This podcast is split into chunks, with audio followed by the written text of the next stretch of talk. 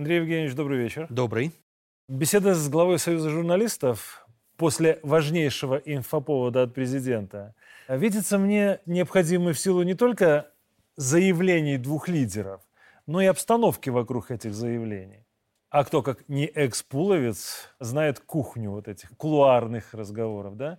В Новый год принято входить без старых долгов. И вот долгожданная встреча союзников в Минске, подчеркну. Вот если считать, что реализовано 60% от союзных программ, товарооборот достигает 40 миллиардов по году, и планы, которые озвучены, они наперед буквально и стратегические, и космические. Можно ли считать, что союз состоялся вот сейчас. Что касается атмосферы. Атмосфера встречи действительно играет значение. Она не наносная, она не фейковая, она не чисто медийная. А, она отражает э, политику, выстроенную на доверии, равноправии и уважении. Вот эта атмосфера. А, что касается, когда возник союз, я думаю, что любой союз такого масштаба, глубины и уровня – возникает из э, национальных интересов народа и политической воли лидера. Поэтому я глубоко убежден, что союз Беларуси и России состоялся еще в 1998 году, когда белорусский народ принял решение о реинтеграции постсоветской, а белорусский лидер Александр Лукашенко донес этот месседж до Москвы и буквально ну, в тех условиях продавил союзное государство. Сначала Содружество, Сообщество Беларусь и Россия, потом союзное государство. После этого э, союз развивался благодаря во многом э, усилиям белорусского президента. Помним нулевые годы и визиты президента в регионы, на которые искоса смотрела значительная часть такой либерально ориентированной э, российской элиты. Ставила палки в колеса медийно торпедировала ту или иную союзную программу. Но каждый следующий шаг, ну вот, допустим, свобода перемещения и одинаковые социальные гарантии в Беларуси и России. Мы долгое время воспринимали это как воздух, как данность, которая была всегда и будет всегда. Но случилась пандемия и антиковидные ограничения, закрылись границы, и было видно, как начинают деградировать приграничные регионы, которые держались на свободе перемещения. Mm-hmm. Причем как с белорусской стороны, так и с российской. С нашей меньше, поскольку э, влияние государства было больше. Или экономика. Те интеграционные связи, которые президент Беларуси все нулевые и после 2010-го э, поддерживал, в которые инвестировал в том числе свой политический капитал. Э, случился э, 22 год, специальная военная операция. И оказалось, что многие технологии, на которых держится в том числе военно-промышленный комплекс, возьмем э, подшипниковое предприятие, угу. есть и сохранились только в Беларуси. И у них э, в Российской Федерации есть достаточно контрагентов, с которыми поддерживались худо-бедно связь. Или оптика, или космические технологии, или новые материалы. А, то, что произошло э, после личной встречи в Минске, союзное государство действительно получило такой стратегический задел прочности как минимум на 3-4 года. То есть есть союзные интеграционные программы, вокруг которых не мне вам рассказывать, сколько было копий сломано. Угу. Там чуть ли не поглощение сдачи суверенитета и все остальные бредни, которые были нацелены только на одно, чтобы расколоть союзников, внести между ними вот эту нотку хотя бы недоверия, посеять такое недоверие.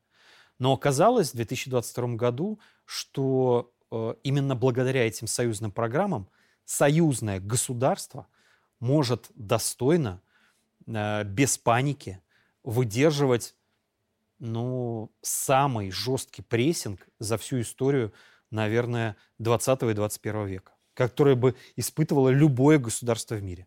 Знаете, Андрей Ильич, мне пришла в голову мысль, что, наверное, наши западные партнеры до сих пор так и не поняли, что славянам надо создать проблемы максимально, да, для того, чтобы они извлекли из этих проблем для себя максимум выгоды.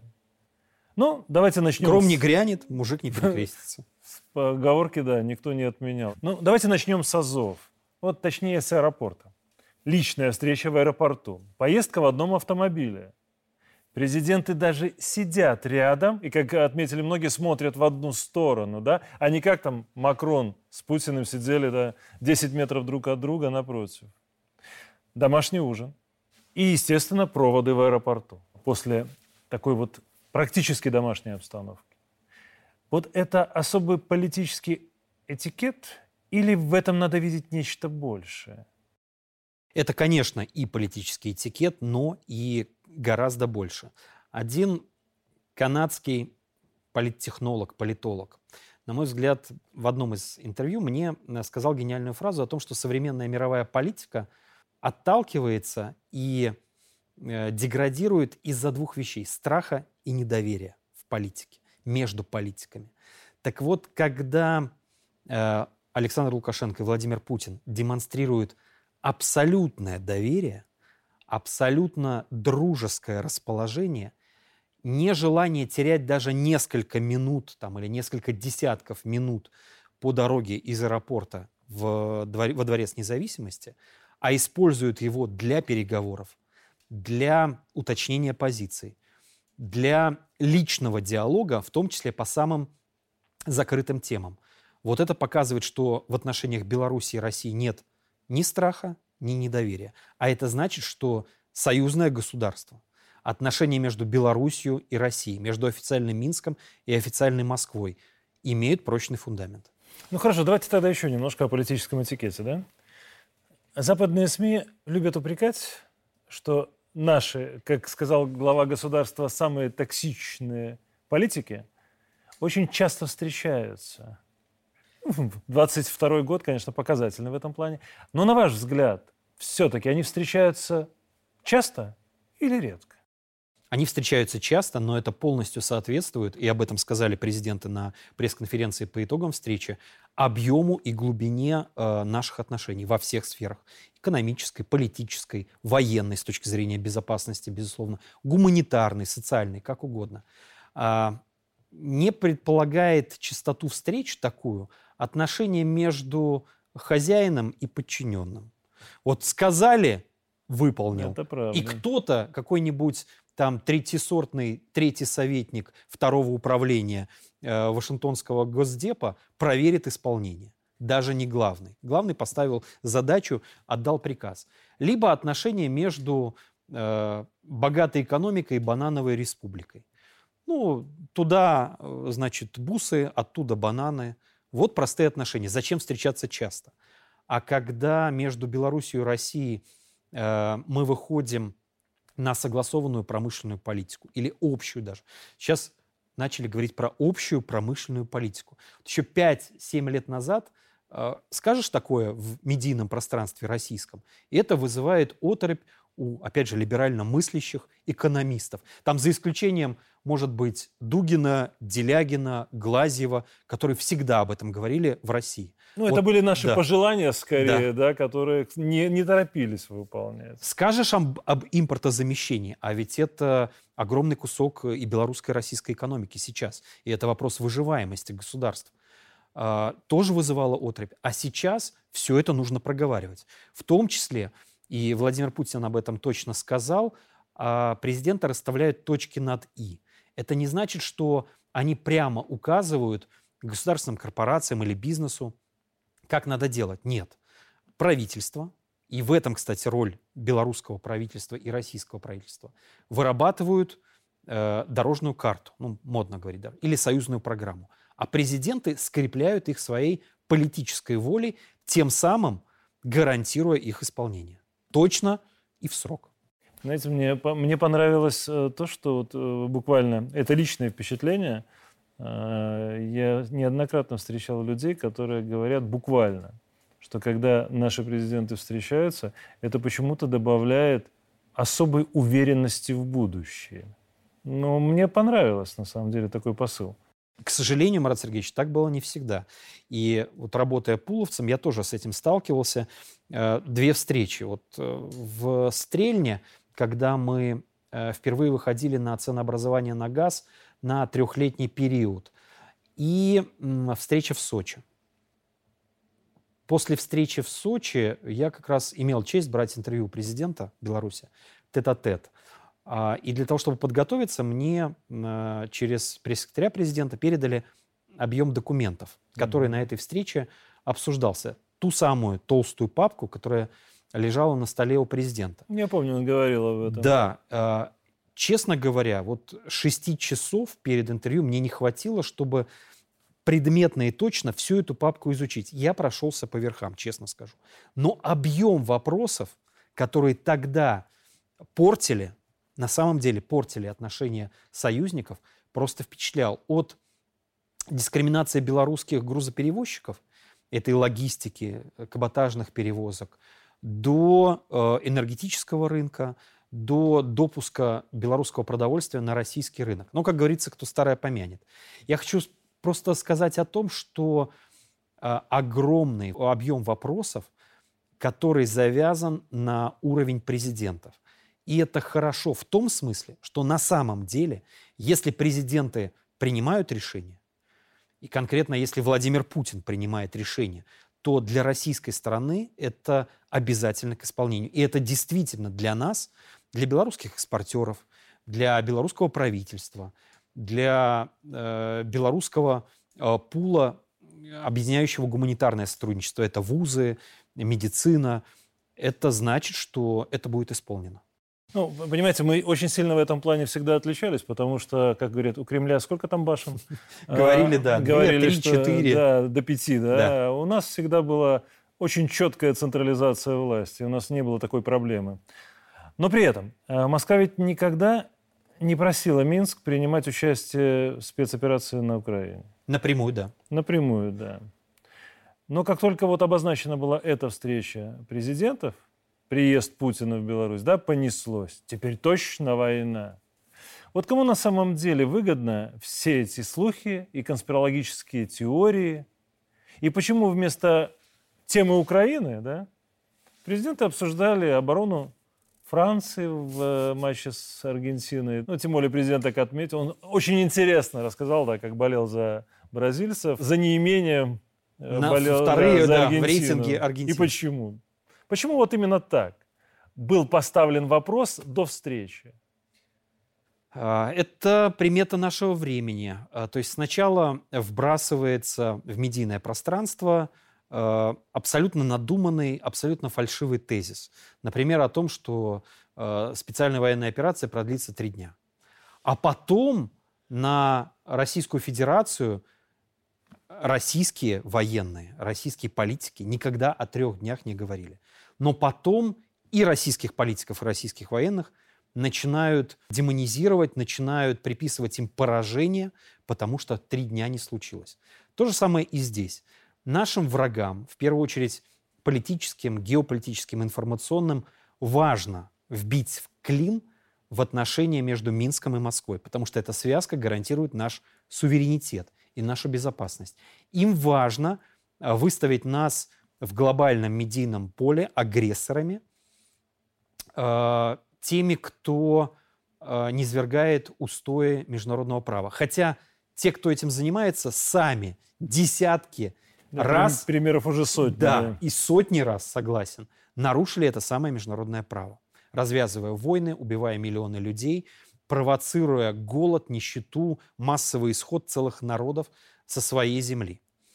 Э, убивая ученых, убивая политиков, в том числе используя заказные убийства, э, убивая журналистов. Вспомним Дашу Дугину. Mm-hmm. А, но тяжесть э, и примета современного мироустройства заключается в том, что навязывая медийные симулякры, к сожалению, можно одерживать локальные тактические победы в информационной войне. А поскольку информационная война сопровождает э, войну гибридную, реальную, является ее одним из важнейших элементов, э, это приближает, к сожалению, победу наших врагов. Вещь, ну а... или тактическую викторию. Но вы же наверняка отследили вот эти заголовки Конечно. западной Собрал. прессы. Я знаю, что вы всегда интересуетесь, э, что пишут в зарубежных изданиях. Что в них в авангарде было вот накануне встречи? Ну, можем бегло пробежаться. Я действительно посмотрел, э, что писали об этой встрече. Ну вот давайте тех, кто напрямую, просто напрямую является пропагандистом и обслуживает интересы э, Лондона, Брюсселя и Вашингтона. Deutsche Welle. Путин не уговорил Лукашенко вступить в войну с Украиной. Вот это тот самый пример. Главный То есть они посыл, сами да. придумывают себе ужас и страх о том, что Беларусь должна вот-вот вступить своими вооруженными силами непосредственно в конфликт, а потом перекладывают ответственность за это на Александра Лукашенко и Владимира Путина. Еще одна пропагандистская помойка, ресурс «Радио Свобода». Лукашенко заявил, что безоговорочно поддерживает Россию. При этом мелким шрифтом, что Россия подталкивала Лукашенко в войну. Ну, в украинские СМИ э, цитировать бесполезно, потому что там уровень русофобии и белорусофобии сейчас зашкаливает, и даже сами эти заголовки неприличны. BBC News. Украина усиливает охрану э, границ на фоне встречи Путина и Лукашенко. Но они, по-моему, ее усиливают э, на протяжении уже нескольких месяцев. Что не только стесняются. Украина не делала. Да. Взрывала мосты, минировала территории. Ну, они не стесняются показывать. запугивала свое население, которое стремилось в Беларусь кратчайшим путем для того, чтобы избежать войны, Украинцы э, сами призыва в подрываются на украинских минах на границе с Беларусью. Это Именно так. стало обычным явлением. Но э, справедливости ради надо отметить, что э, есть и вполне э, серьезные заголовки и вполне серьезный анализ того, чему была на самом деле посвящена эта встреча. Ну, Чайна Дели. Э, Путин и Лукашенко встретились для усиления экономического взаимодействия России и Беларуси. Э, То есть есть здоровое медийное сообщество, есть страны, которые трезво оценивают белорусско-российскую повестку и пытаются не тиражировать заголовки там Reuters, BBC, Европейского вещательного союза этого обмена контентом, а самим самостоятельно, с опорой на белорусские и российские источники, э, анализировать и ход встречи, и итоги встречи. Ну, раз вы уже затронули тему экономики, да, последним вот этим заголовком, давайте перейдем к ней как раз-то. Нам удалось сохранить главное. Вот это было озвучено на встрече, да? Промышленное производство и кооперацию. И чтобы никто никого не наклонял. Мы говорили про то, что и президенты это отметили, что товарооборот был рекордным в прошлом году. По итогам 22-го он снова выходит на очередной рекорд. Вот на ваш взгляд, на взгляд журналиста, который умеет анализировать, где еще есть пространство для разгона и почему мы говорим уже не о тактике, а акцент делается на стратегических направлениях в экономике? Что изменилось? Э, Наше окружение подтолкнуло нас. Мы на самом деле долгое время, практически полтора десятилетия, э, и с российской стороны, и с белорусской, понимая национальные интересы, э, притормаживали, придерживали некоторые интеграционные проекты. Ну, возьмите, допустим, калийную отрасль. Ведь Беларусь была готова к самой, и создавая э, белорусскую калийную компанию, была готова к самой тесной, но честной и равноправной интеграции с российскими партнерами. Уралкалий, Славкалий. Ну, мы воспринимали в определенной степени как конкурентов. Давайте Да, говорить прямо. мы да? воспринимали мы конкурентов, помним но мы были скандал, готовы. который был. Да, мы были готовы. Но когда мы увидели с той стороны не союзный подход со стороны бизнесменов, а чисто коммерческий, перекупить, перехватить рынки, э, перекупить специалистов, конечно, э, Беларусь жестко встала за свои национальные экономические интересы. То же самое и с российской стороны многократно происходило. Сейчас необходимость выстраивать новую экономику под внешним давлением и глобальный тренд на локализацию экономических блоков. То есть раньше у нас было главное слово глобализм, да, глобализация. Вот. Все должно быть общим, единым, свободные рынки. Э, Сейчас уже понятно, что это утопия, причем э, глупая утопия. Мы, нет, мы искренне верили, да, что свободный рынок действительно может все решить сам. И сам отрегулировать, и никто туда политически вмешиваться не будет, ограничивая одни страны санкциями и э, полностью раскрывая возможности для других. Ну, Просто, как говорят это. американские экономисты-аналитики, как только э, в гонке глобализма стали побеждать не они, а Китай, глобализм тут же пришлось сворачивать. Он сразу закончился. Да, поэтому правда, да. Э, локализация в рамках больших интеграционных структур. Здесь и союзное государство, и СНГ, Евразийский экономический союз, БРИКС, ШОС. Вот это наше экономическое жизненное пространство. Ну, это уже стратегическое которое, направление. И это стратегический было, да. проект. Но мы заговорили об этом не в 2020 году, не в 2019, мы заговорили о сопряжении Евразийского экономического союза и Шанхайской организации сотрудничества, дай бог памяти, еще пять лет назад. Mm-hmm. То есть и тогда у официального Минска, у президента Беларуси, было стратегическое видение. Ну вот смотрите, мы же, по сути, 20 лет строим союз, да? Есть параллельно Европейский Союз. Ну, на сегодняшний день такое ощущение, что он загнивает. Мне не нравится это слово, да, но они делают все, чтобы себя похоронить, именно как союз. Был Советский Союз. Вот в наших э, отношениях с Россией вот это строительство Союза, да, которое активизировалось последние два года. Вот на ваш взгляд, в чем тогда отличие, ключевое отличие нашего Союза от тех союзов, которые я назвал? И, может быть, от других союзов, есть ли такое отличие? Но здесь как раз к предыдущему вашему вопросу. А, где еще у нас есть точки роста? Наше союзное государство предоставляет Беларуси, небольшой, средней европейской стране, уникальный шанс соприкоснуться с технологиями э, мирового уровня. Речь о новых материалах, которые используются в том числе в космосе. Речь о самом космосе, союзном. Речь, допустим, об энергетике и э, вот этот новый российский проект, который просто может перевернуть энергетику всего мира, э, реакторы на быстрых нейтронах. Mm-hmm. Вот это просто это космического уровня, выше космоса э, технологий, к которым Беларусь, благодаря союзному государству, имеет доступ, имеет возможность на российских базах развивать свои компетенции.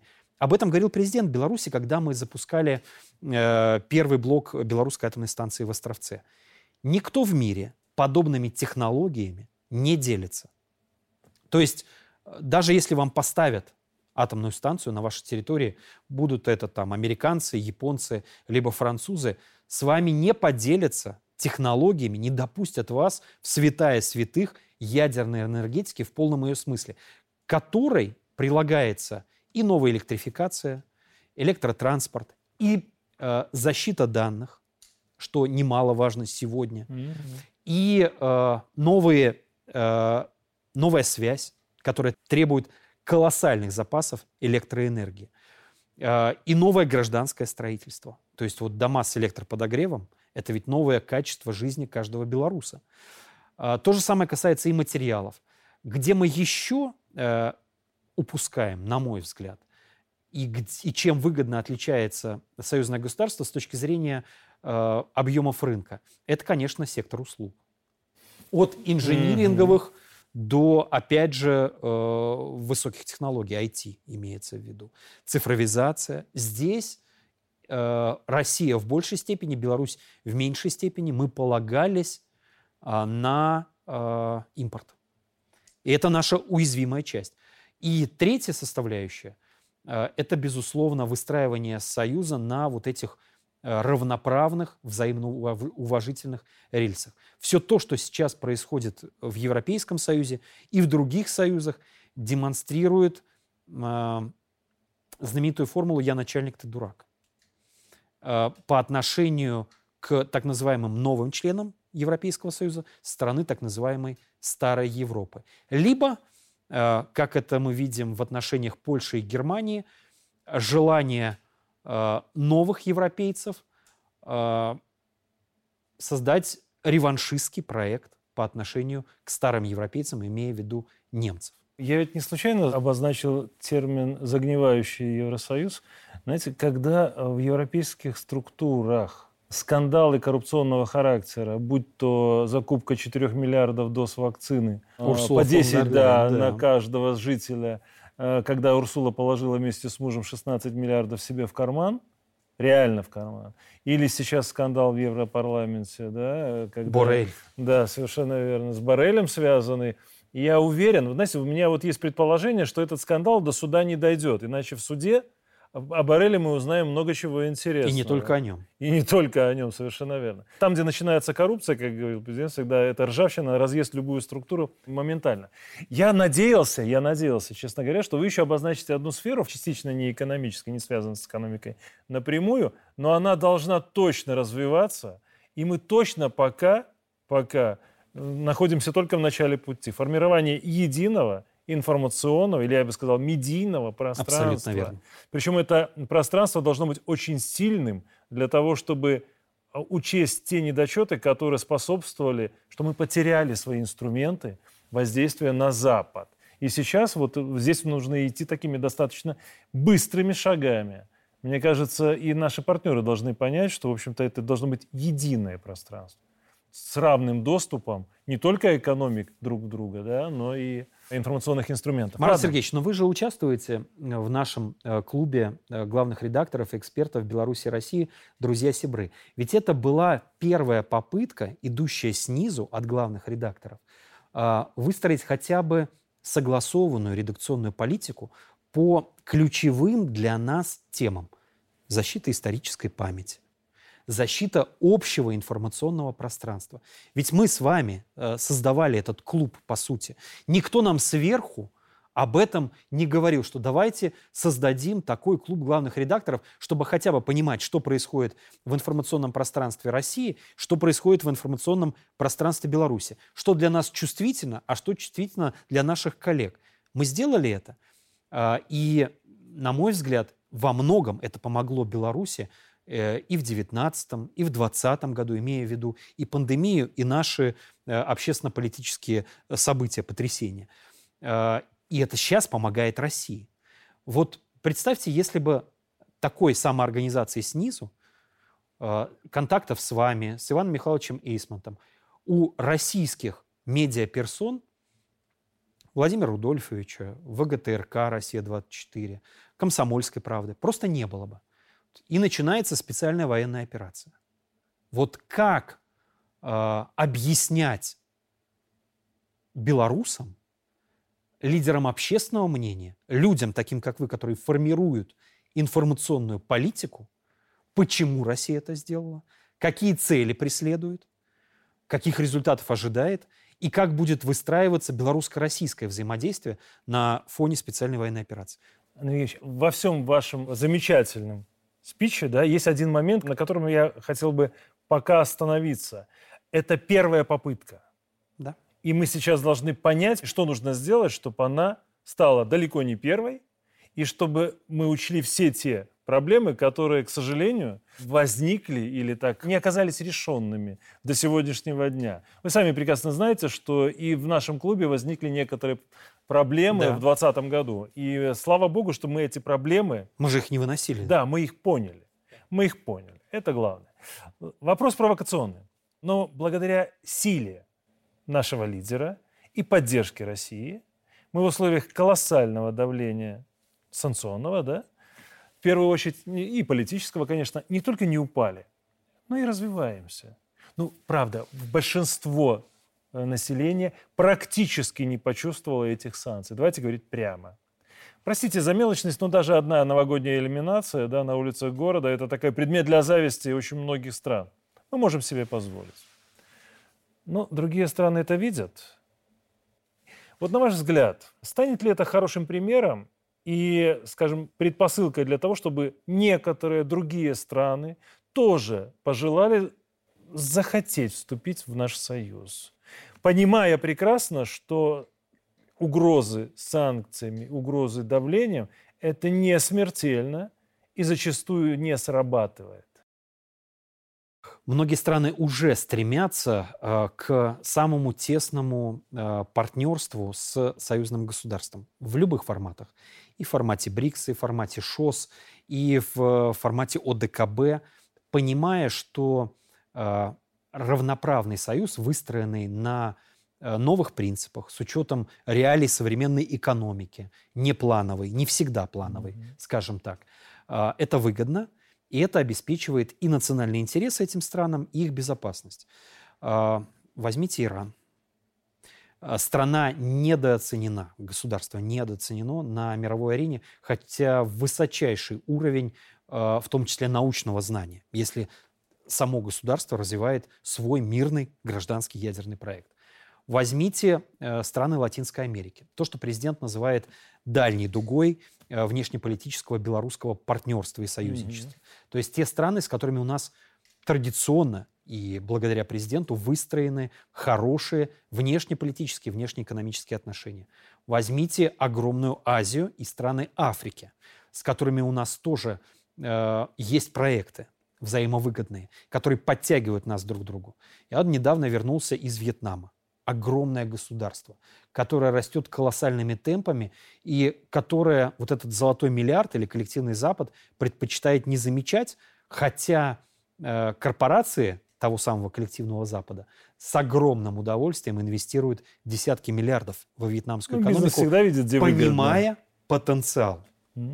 Кстати, э, посол э, Беларуси во Вьетнаме э, в интервью мне рассказал о том, что одна из первых статей импорта из Вьетнама в Беларусь – смартфоны. А мы до, до сих пор воспринимаем иногда эти страны как поставщиков там, каучука, сухофруктов. Да нет, это далеко не так туда смещается, в Азию, президент об этом сказал, в Азию смещается центр тяжести глобальной мировой экономики. И это наша Евразия, это наше пространство. Мы не отказываемся от Европы, ни в коем случае, мы европейское государство. Но мы, э, благодаря белорусскому менталитету, э, белорусскому творческому подходу в экономике и в политике, видим Евразию, видим Африку, видим Латинскую Америку. Поэтому от успешности проекта союзного государства, нашего союзного государства, как раз и зависит, как с нами будут сотрудничать огромное количество стран, которые составляют большую часть человечества. Вот это ключевой посыл. Для них важен пример. Конечно. Вот смотрите, скоро Новый год. Раньше белорусы перед Новым годом, они традиционно следили за квестом определенным, да? То есть не только за иронией судьбы по телевизору или голубыми огоньками, но и за переговорами России и Беларуси по газу. Но это было не менее эпично. И все об этом говорили. А, похоже, такая тенденция, она устарела и уходит в небытие.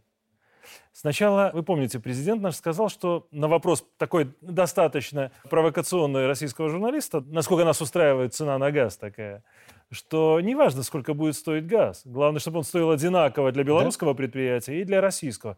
Вполне логично, да? Равные условия хозяйствования, об этом мы говорим много лет. По итогам вот этой встречи Президенты подтвердили, что договоренности по энергоносителям достигнуты.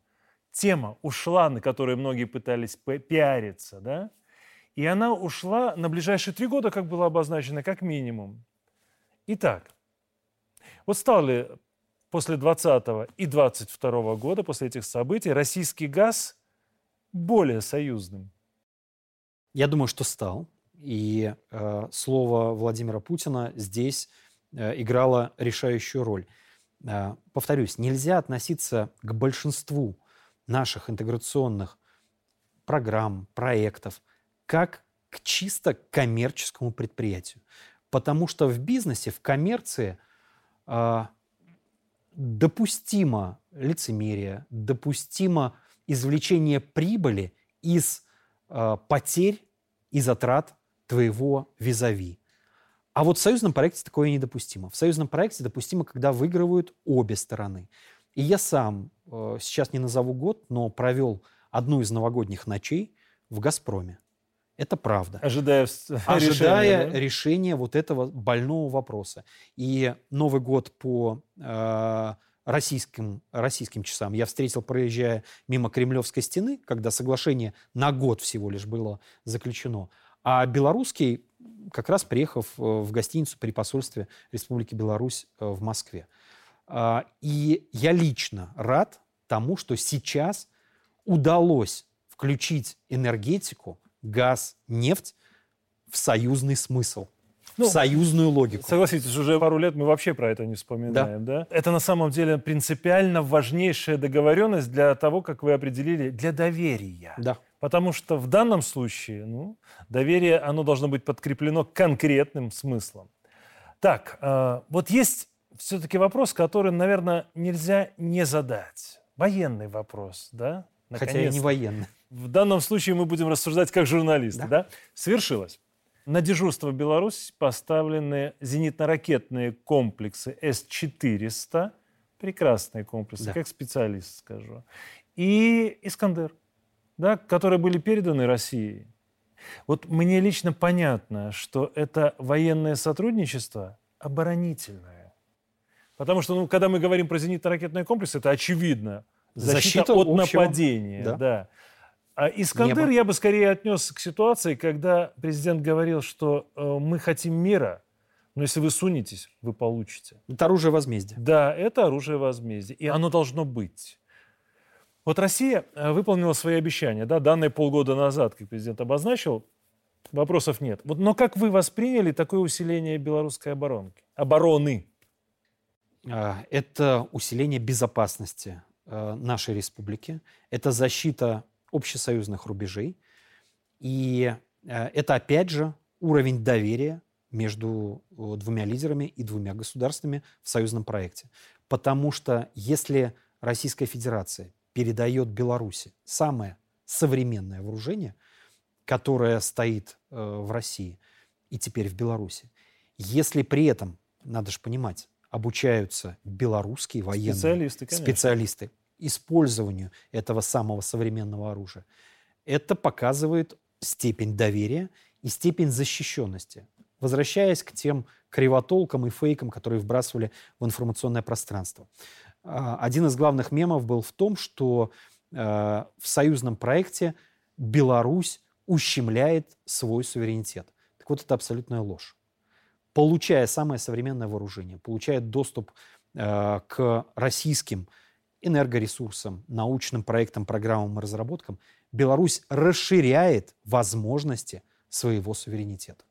В экономике, в безопасности, в политике, то есть возможности влиять на глобальные процессы. Ведь до этого было заявлено, что если мирные переговоры э, по Украине будут, если они будут, то есть если не будет поражения капитуляции, а, то в них примет участие Беларусь. Разве это не расширение суверенитета Беларуси через возможность влиять на региональную, общеевропейскую повестку и проблемы? Ну, здесь вообще не поспоришь, я абсолютно соглашусь с таким посылом. Знаете, когда экс-министр обороны Литвы, а ныне евродепутатша, с трудновыговариваемой фамилией, да, кто кому надо, тот погуглит, утверждает, что после победы Украины Беларусь как суверенное государство будет уничтожена, да, а Россия должна развалиться. Они вот грезят просто, да, чтобы она развалилась и чтобы ресурсы достались Западу. Это же основная цель, по большому счету. Но вот в этих условиях, честно говоря, не обеспечивают свою безопасность, военную безопасность, это преступно. Будем говорить прямо. Ну, давайте о хорошем. Последний, около философский, приятный вопрос. Вот на этой неделе мы отпраздновали год с момента открытия магазина «Мерч» первого, да? Да. Классный магазин, у самого уже несколько вещей самых У меня тоже, разных. кстати, нашим российским коллегам, руководителям Артиме, России сегодня, э, комсомолки, э, всегда в подарок привожу новинки Это от лучший подарок. И это Реакция действительно классная. классно носится и вызывает восторг у наших российских Это коллег. правда. Э, приезжающие из-за рубежа, они первый вопрос. Либо сходим, либо где купить. Да? Но эти трендовые вещи, они обычно имеют очень короткий срок жизни, да, вы же знаете. Хотя есть э, и вечные темы. Есть вечные темы, да, темы. Но мы говорим про конкретные вещи, которые покупаются на сезон. Но этого не случилось с магазином первого. Да, они расширяют свой ассортимент, но и те вещи, которые продавались год назад, пользуются популярностью и сейчас, а в преддверии новогодних праздников особенно. Вопрос, наверное, с подвохом. Да? Какую новую фразу президента вы бы пустили в тираж именно вот для выпуска таких изделий? Но если привязываться вот к самой актуальной новостной повестке, то, наверное, самая главная фраза, которая прозвучала на встрече э, Александра Лукашенко с Владимиром Путиным – «Время сегодня важнее денег». Эта фраза несет колоссальную смысловую нагрузку, призывает к мобилизации нашего творческого потенциала. Но у меня есть несколько фраз, которые, на мой взгляд, а, недооценены и которые нравятся лично мне в силу моих э, убеждений, моей гражданской политической позиции. А, ну, во-первых, Беларусь – это моя судьба. Это очень хорошо ложится на личную ответственность за судьбу своего государства. А, мы можем все. Угу. Тоже у президента это звучало. Это к тем э, трем вопросам, которые президент э, ставил перед э, белорусским народом. Готовы ли мы э, платить за свой суверенитет, за свою безопасность, и что мы лично готовы угу. привнести, вложить э, в наше общее дело, в нашу общую республику. И в этой фразе мне нравится еще «мы». Да? «Мы», то есть это ощущение общности белорусского народа, белорусской гражданской политической нации. То есть я, когда говорю, что мы, мы белорусы, я себя ощущаю частью э, моей республики, э, моего народа, э, общего будущего единой судьбы. Ну и, наверное, фраза, хотя она все-таки тщеславна, особенно для нас, медийщиков, но вот для всех э, крутых медийщиков я бы такой мерч заказал. Э, СМИ э, пострашнее ядерного оружия. Я бы сделал так. Пострашнее ядерного оружия.